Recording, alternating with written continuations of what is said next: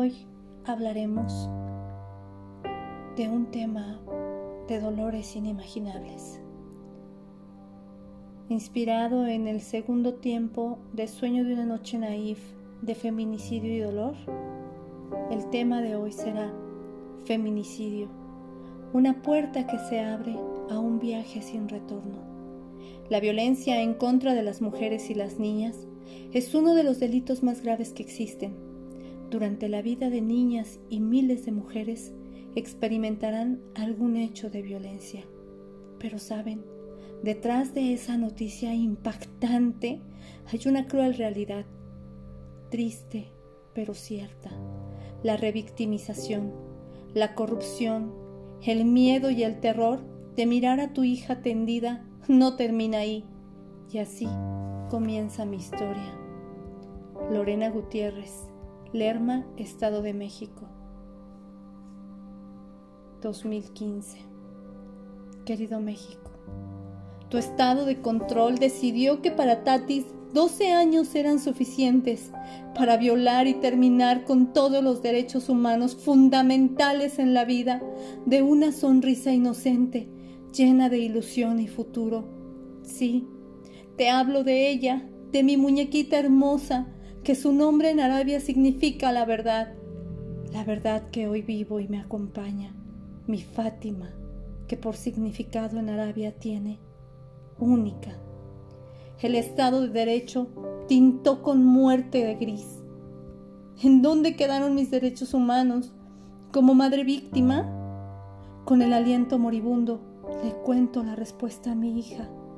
Conocí la verdadera impunidad y ahí estaban mis derechos envueltos de injusticia en papeles apilados. Tatis, me gradué como abogada con todo mi andar pregonando en las miradas y tribunas de la legislación. ¿Y sabes qué? El concepto de verdad me hizo reconocer el feminicidio. Sí, sostenido por parpadeos y cordones de mi vulnerabilidad. Conozco más del contenido del Código Penal, de mis derechos por defender los tuyos, que el propio Estado legislativo. ¿Puedes creerlo? Incluso, ¿sabes, Tatis? Soy psicóloga que sana las propias heridas, porque el desafuero que no solo violó la ley ni tu vida, además el infame destino arrasó mi camino y llevó a tu hermano con lagrimitas marchitas a la muerte tranquila. Sí, con el alma destrozada, te cuento. Durante el recorrido, buscando justicia, la prisión vitalicia, querida Tatis.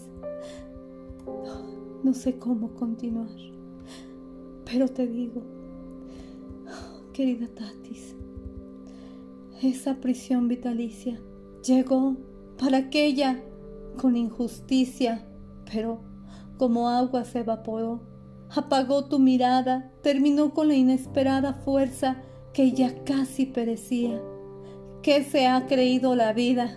sin mirar con claridad ahora la querida y anhelada muerte que quisiera para mí, latentemente llegó en el camino y con el alma de Daniel, quien también comenzaba a vivir. Ahora sigo marcando la historia, luchando por la indolencia del Estado mexicano. Querido México, son algunas palabras que brotan de mi alma por mi hija Fátima Quintana víctima de feminicidio, en mi querido Daniel, víctima de negligencia y omisión médica.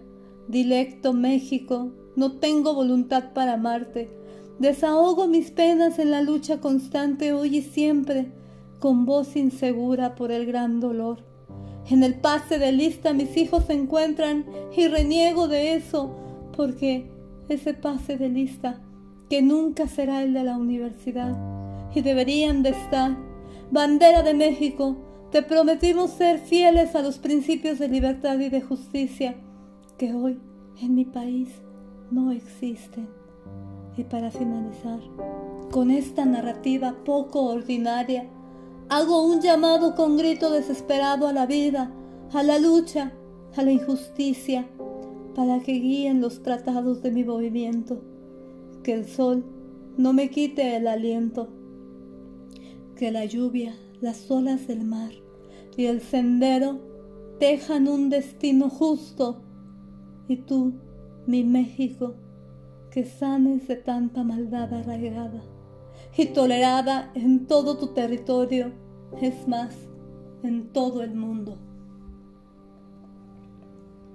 Para Lorena Gutiérrez, madre que intenta vivir sin sus hijos, asesinados por un estado de injusticia